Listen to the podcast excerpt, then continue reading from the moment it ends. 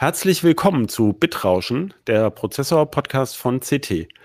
In unserer siebten Ausgabe sprechen wir über den aktuellen Stand im ewigen Prozessorwettstreit AMD gegen Intel. Gleich mehr. CT Bitrauschen. Der Prozessor-Podcast vom Computermagazin CT. Hallo, mein Name ist Christoph Windeck. In dieser Ausgabe des Podcasts Bitrauschen spreche ich wieder mit meinem Teamkollegen Christian Hirsch. Hallo Christian. Hallo. Heute wollen wir über den aktuellen Stand sprechen im Wettstreit zwischen AMD und Intel. AMD hat ja zu Jahresbeginn auf der CES die Mobilprozessoren der Serie Ryzen 5000 vorgestellt, also 5000U und H. Die Desktop-Prozessoren, die gibt es ja schon länger. Wichtiger sind aber wegen der hohen Stückzahlen von Notebooks. Also es ist ja so ungefähr aufgeteilt bei den sogenannten Client-Rechnern ein Drittel Notebooks, mittlerweile glaube ich sogar fast ein bisschen mehr. Äh, Quatsch, Entschuldigung, ein Drittel Desktop-PCs und zwei Drittel Notebooks, ähm, sodass also der Notebook-Markt deutlich wichtiger ist. Äh, und diese Ryzen 5000, die tauchen jetzt zum Beispiel in einem Dell Alienware äh, Gaming Notebook auf, also seit, glaube ich, seit fast äh, acht oder zehn Jahren erstmals wieder eins. Das heißt, es kommen immer mehr High-End-Geräte. In der nächsten CT-Ausgabe stellen wir auch ein aktuelles von Asus vor. Und äh, dann kam von AMD noch der Serverprozessor Epic 7003 Milan, auch mit Zen 3 Technik. Damit will AMD jetzt Intel weitere Marktanteile bei den Servern abnehmen. Da ist der Markt ja besonders profitabel. Und zwischendrin gab es noch den Ryzen Threadripper Pro für Workstations. Das ist aber eher ein Nischenmarkt, ähm, so ähnlich wie dieser Ryzen Embedded V2000, den, der auch schon Ende letzten Jahres vorgestellt wurde und der jetzt allmählich auch in ein paar Mini-PCs auftaucht. Kommen auch mehr Mini-PCs mit den Ryzen 5000U so allmählich auf den Markt. Das war es also für die AMD-Seite. Und ähm, Intel hatte auf der CES da etwas enttäuscht. Da hatte man eigentlich erwartet, dass schon acht Kernprozessoren für Notebooks kommen, also der neuesten Core i11000 Serie.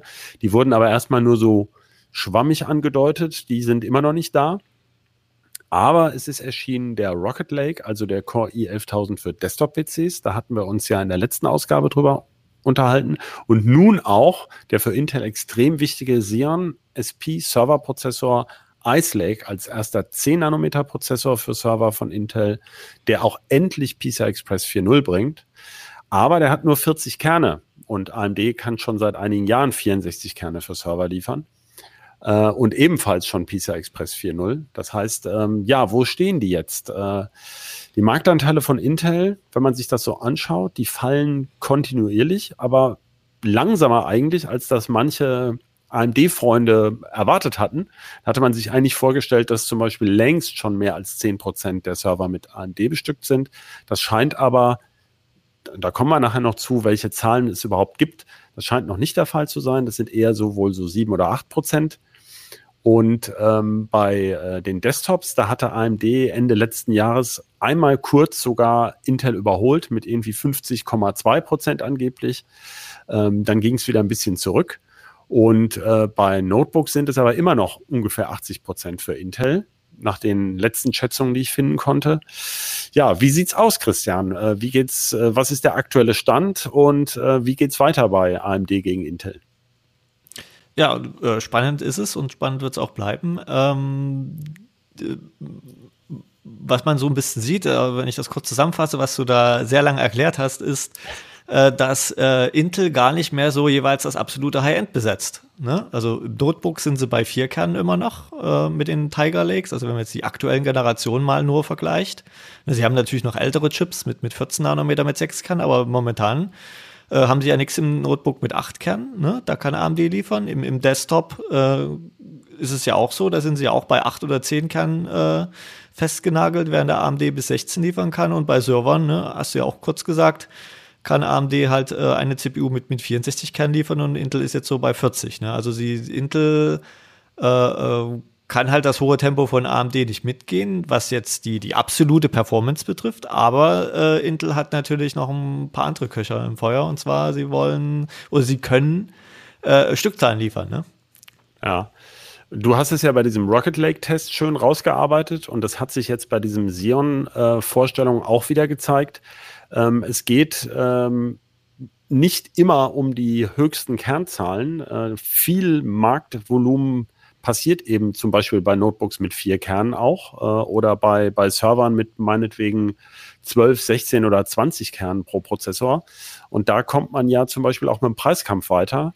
Äh, bei Servern kann man auch sagen, ja, wenn man 384 Gigabyte RAM einbaut oder, oder gar ein Terabyte, dann spielt der, der Preis des Prozessors eigentlich keine Rolle mehr. Ist jetzt kein, ist natürlich kein Performance-Aspekt. Also man möchte ja trotzdem hohe Performance haben. Ähm, aber es gibt natürlich Anwendungen, die brauchen vielleicht gar nicht mehr Kerne oder bei Servern auch wichtig, das wird gerne vergessen, ist, dass es Lizenzgebühren pro Kern gibt und sowas. Also dass dann so ein, ähm, dass man da unter Umständen in bestimmten Konfigurationen lieber weniger Kerne mit besonders viel RAM oder sowas bestückt als ähm, als äh, unbedingt äh, besonders viele Kerne haben möchte. Das heißt, da gibt es durchaus, also der Markt ist viel komplexer und ähm, es ist aber gleichzeitig relativ schwierig, von außen da drauf zu gucken. Also man sieht letztlich immer nur in den Quartalszahlen, äh, was dann wirklich verkauft wurde von den jeweiligen Herstellern. Und selbst da ist es gar nicht immer so nach genau nach der Prozessorgattung aufgeschlüsselt, sondern ähm, korrigiere mich, wenn ich falsch liege. Aber bei AMD heißt es, glaube ich, immer noch äh, Computing and Graphics, die Gruppe. Ähm, da sind dann die, äh, die Grafikchips drin und die ähm, PC- und Desktop-Prozessoren äh, genau, PC, Notebook und ähm, also Mobil- und Desktop-Prozessoren, genau, während äh, die Server mit dem Embedded-Bereich irgendwie zusammengerührt werden und ähm, die Zahlen, die man da kriegt, die sind immer ein bisschen gefärbt. Da gibt's ähm, es gibt eigentlich keine, es gibt ja keine Behörde, die Prozessorzahlen miteinander vergleicht, wo man die melden müsste, sondern das sind immer irgendwelche Marktanalysten. Also die bekannten sind ja Gartner und IDC oder bei AMD immer Mercury Research. Also man weiß immer gar nicht so im Detail, was eigentlich passiert ist.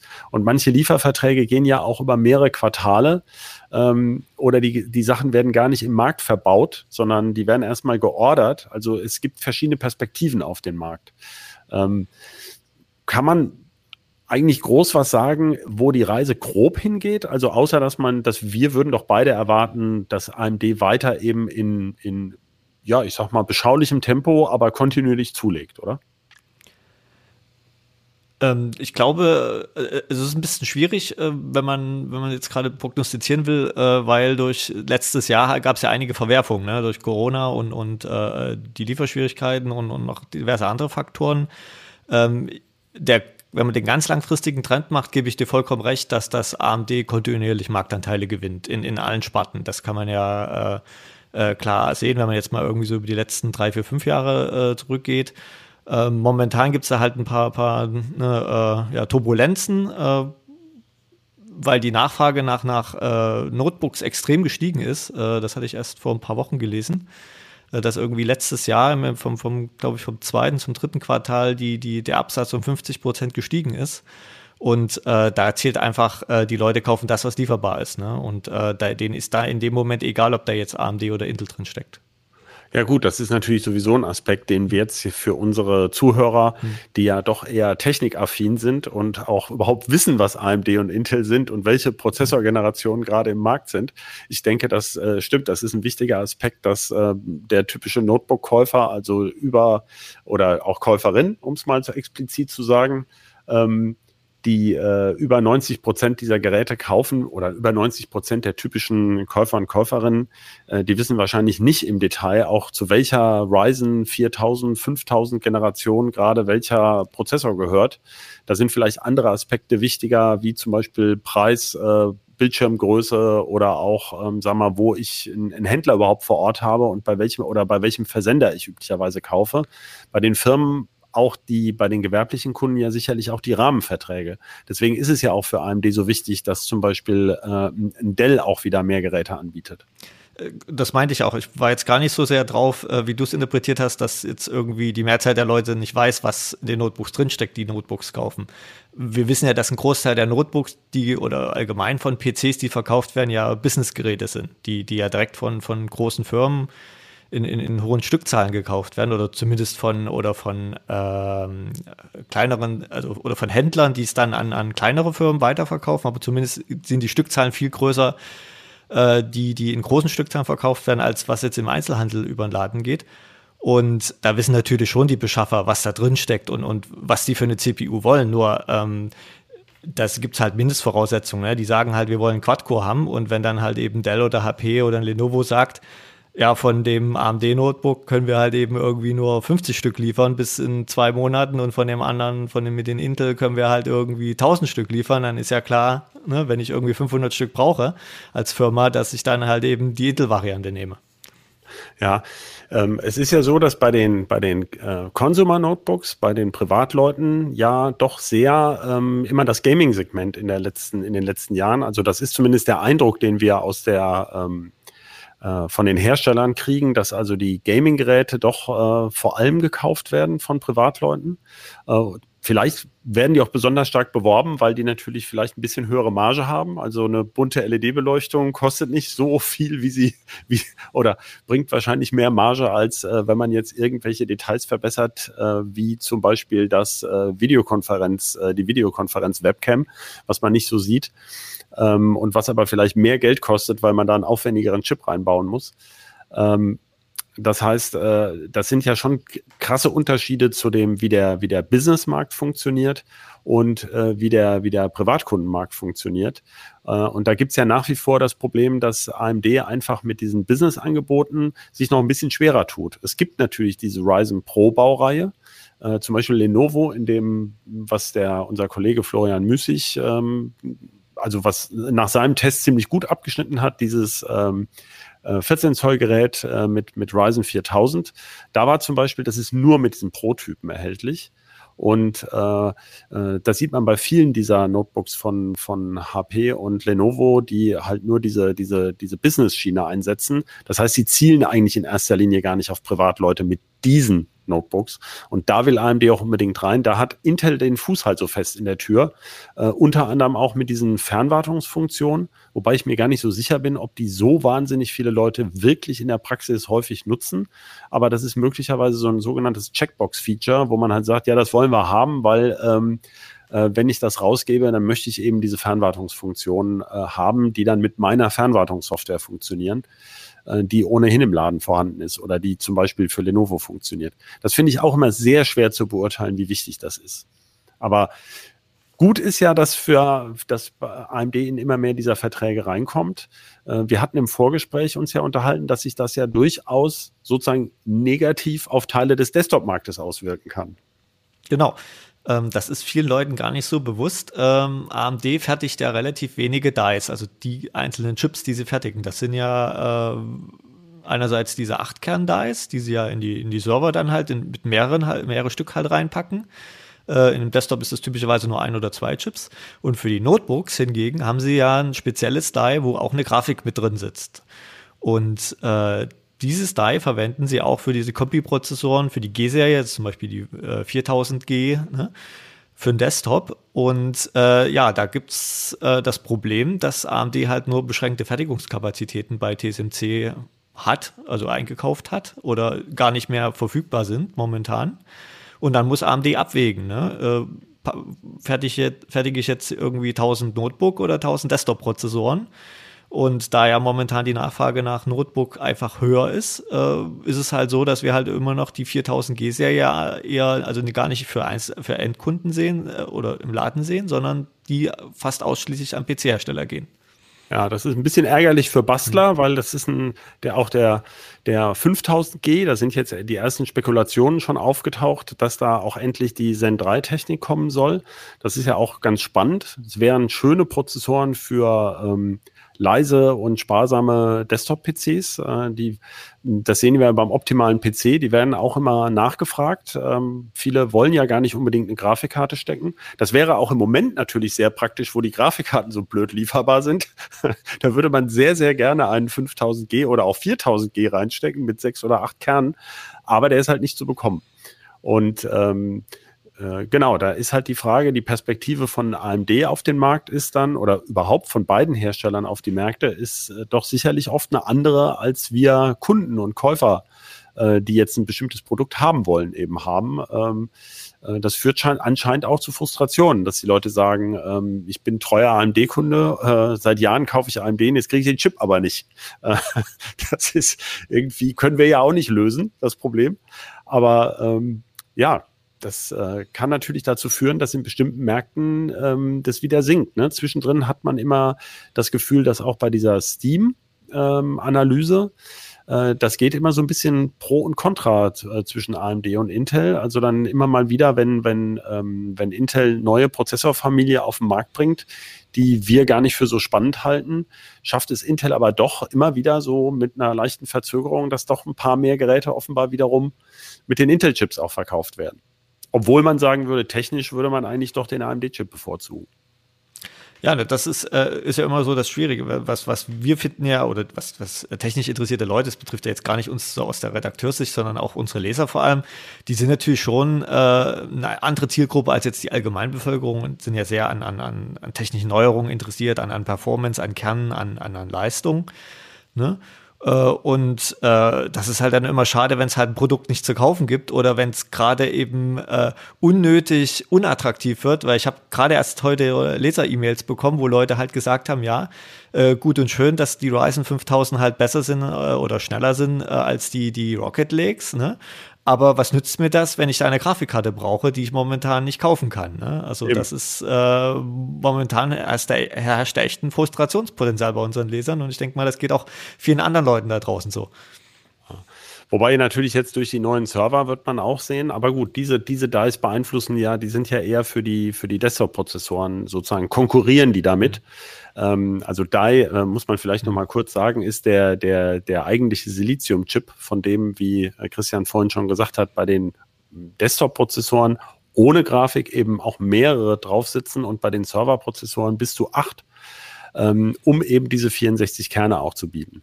Und ähm, die sind sehr ähnlich, also die sind nicht völlig gleich, aber die sind sehr, also ich glaube, dass sie vom im Wesentlichen weitgehend gleich ähm, hergestellt werden oder zumindest auf den ähm, in denselben, dieselben Auftragsmengen bei TSMC belegen.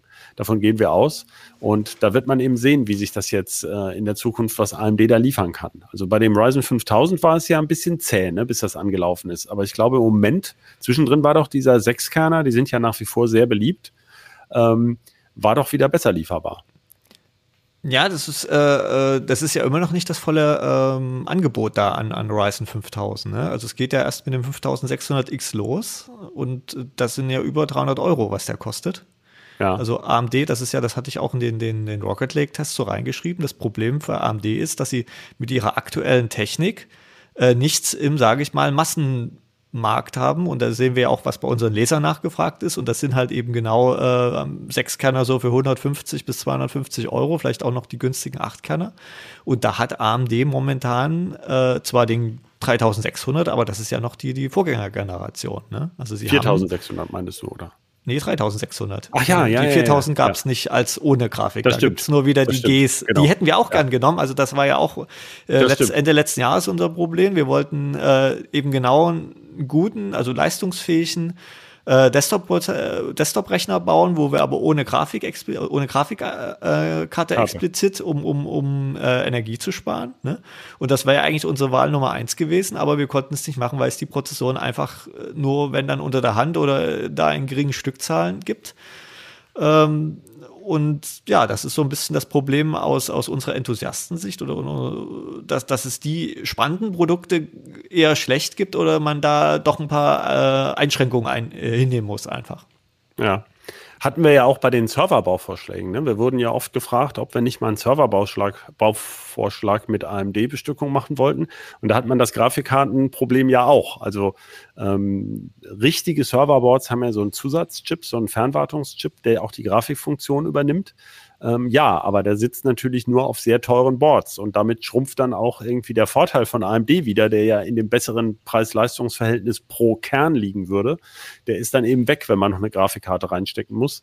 Und man kann das zwar auch ähm, trickreich irgendwie umgehen, aber letztlich lohnt das eigentlich für so ein äh, oder verkompliziert das so ein Bauvorschlag, der ja auch wartungsarm oder sein soll und aus möglichst wenig äh, Komponenten bestehen sollte, doch erheblich.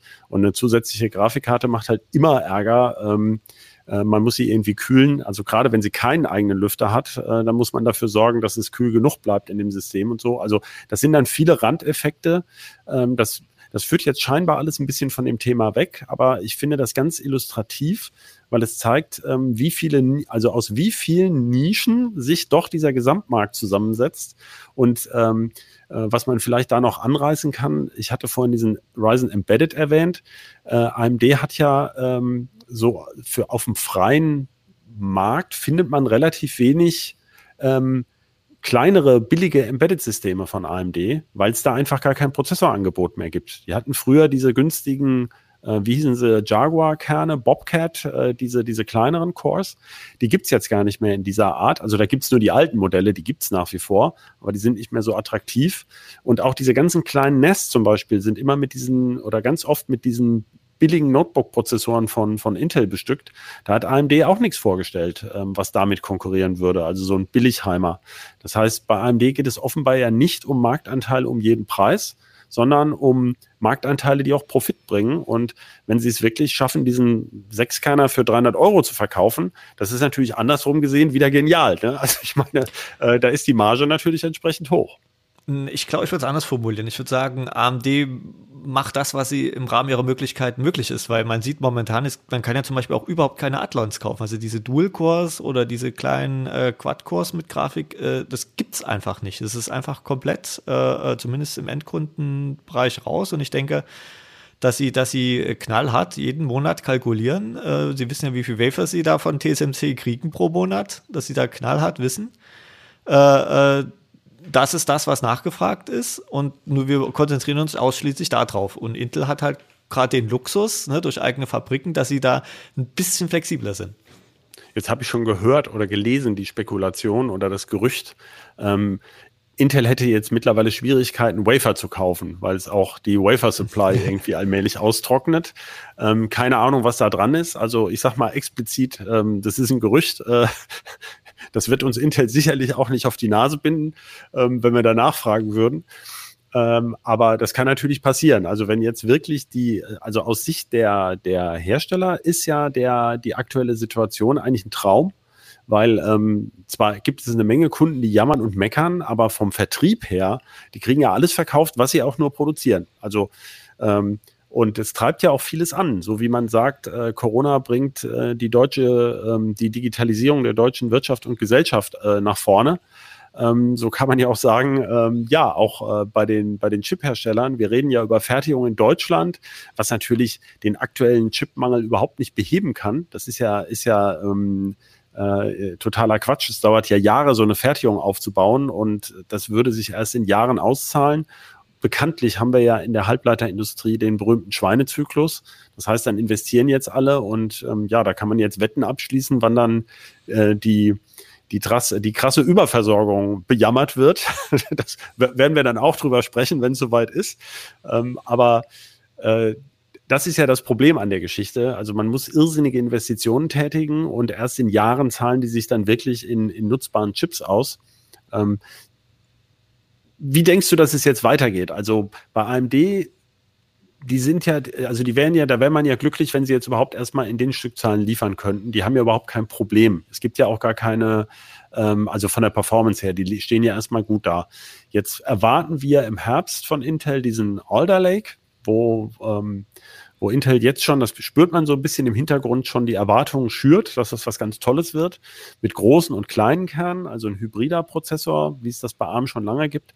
Wie sind da deine Erwartungen? Denkst du, dass diese Hybridtechnik zum Beispiel bei Desktops irgendwie was bringen könnte und die, die Konkurrenzsituation erheblich verändern könnte? Also ich denke schon, dass Intel sehr große Hoffnung auf Alder Lake setzt, weil sie damit es schaffen, zum Beispiel diesen Wildwuchs. Ne? Sie haben ja die Ice Lakes sind wieder andere als die, die Tiger Lakes und wieder andere als die Rocket Lakes. Es sind zig verschiedene Chips, die Intel produziert.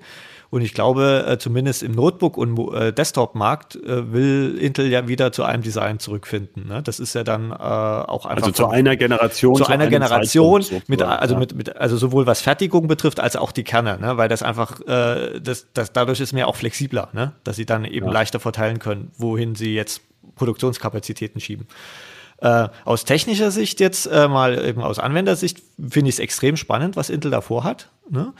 Ähm, das ist ja so der erste Schritt in, in, in dieses modulare Design, was, was AMD ja schon viel länger hat, ne? mit, mit, mit verschiedenen Chips äh, quasi, dass ein Prozessor nicht mehr nur ja, ein Chip ist. Ist das denn schon sicher, dass das verschiedene Chips sein werden? Oder kann das auch ein monolithischer Chip sein, auf dem die großen und kleinen Das weiß ich auch nicht, aber ist ja der erste Schritt dahin, ne? wenn, man, wenn, man, ja. wenn sie halt zumindest mit heterogenen Kernen anfangen. Ähm, ob sie jetzt die Grafik da schon auslagern oder nicht oder wie auch immer, wir werden es sehen. Ne? Also da, ich will da auch nicht spekulieren, da lasse ich mich auch überraschen.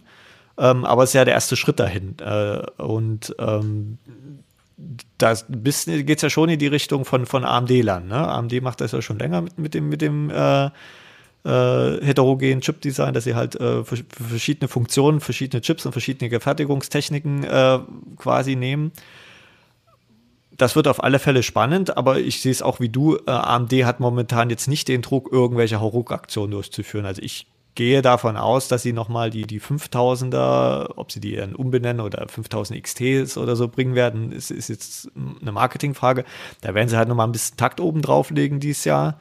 Ne, dann hoffentlich kommen dann die 5000G, wo wir ja alle schon so lange drauf warten, also die mit, mit integrierter Grafik. Äh, und ich glaube, große Würfe wird man bei AMD erst nächstes Jahr sehen.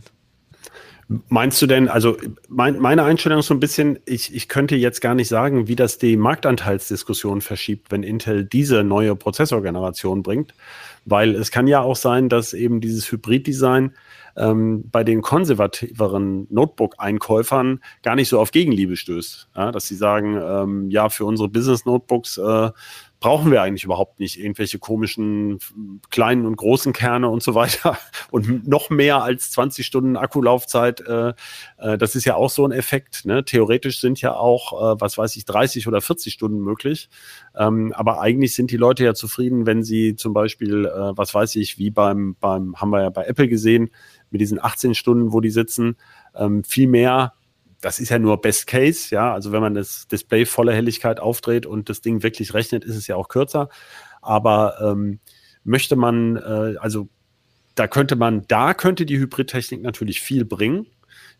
Aber es sind ja bisher eben schon 20 Stunden möglich. Also da glaube ich, dass da nicht so ein riesen Begeisterung, Begeisterungsstürme losbrechen, weil jetzt halt ein paar Stunden mehr möglich sind. Also nicht kein starkes Argument, um wirklich noch mehr Intel-Prozessoren zu kaufen. Ähm, ich sehe das wirklich ähm, zwiespältig, ob das wirklich so der große Wurf für die Marktanteile sein wird.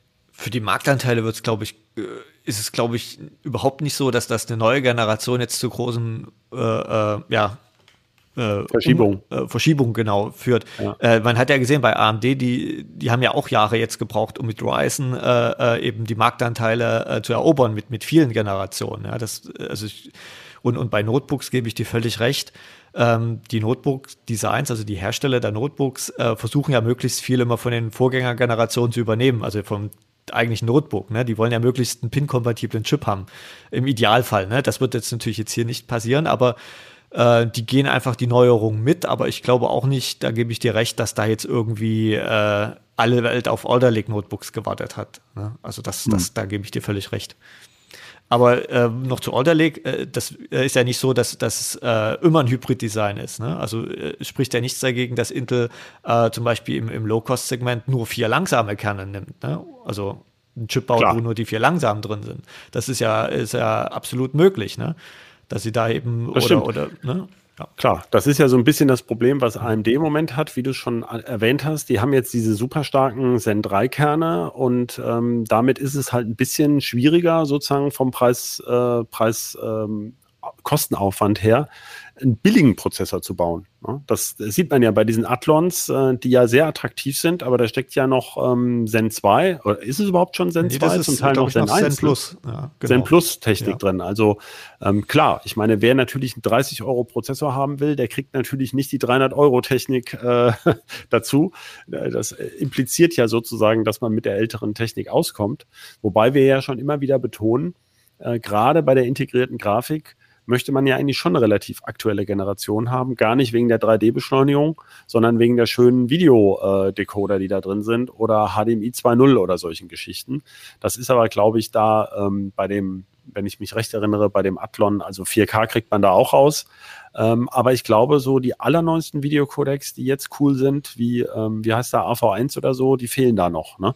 Na gut, das hat Intel jetzt beim Desktop ja auch erst gerade jetzt geschafft mit HDMI 2.0 ja, ja, das stimmt, und HV1. Das ne? Also Intel hatte diese wie UHD was äh, 620 oder 630 Grafik ja auch vier, fünf Jahre lang jetzt äh, im Desktop. Also ich glaube auch nicht, dass nicht das so, äh, das ist auch wieder so eine Sache. Ich glaube, äh, Otto Normalnutzer jetzt auch äh, für irgendwann jetzt in, hier ähm, im IT-Mensch in der Firma äh, Rechner beschafft für seine äh, Angestellten, ist dem das, glaube ich, relativ schnurz, äh, ob da jetzt 4K rauskommt oder ob das jetzt irgendwelche Videosachen alle jetzt beschleunigt. Ne? Oh. Das ist wieder, für unsere Leser ist das wieder was anderes. Da gebe ich vollkommen recht. Die sagen hier, ich weiß, ich will den Rechner irgendwie sieben Jahre lang nutzen und ich will, weiß, ich will da meinen Fernseher per HDMI 2.0 anschließen und ich brauche braucht das, ne?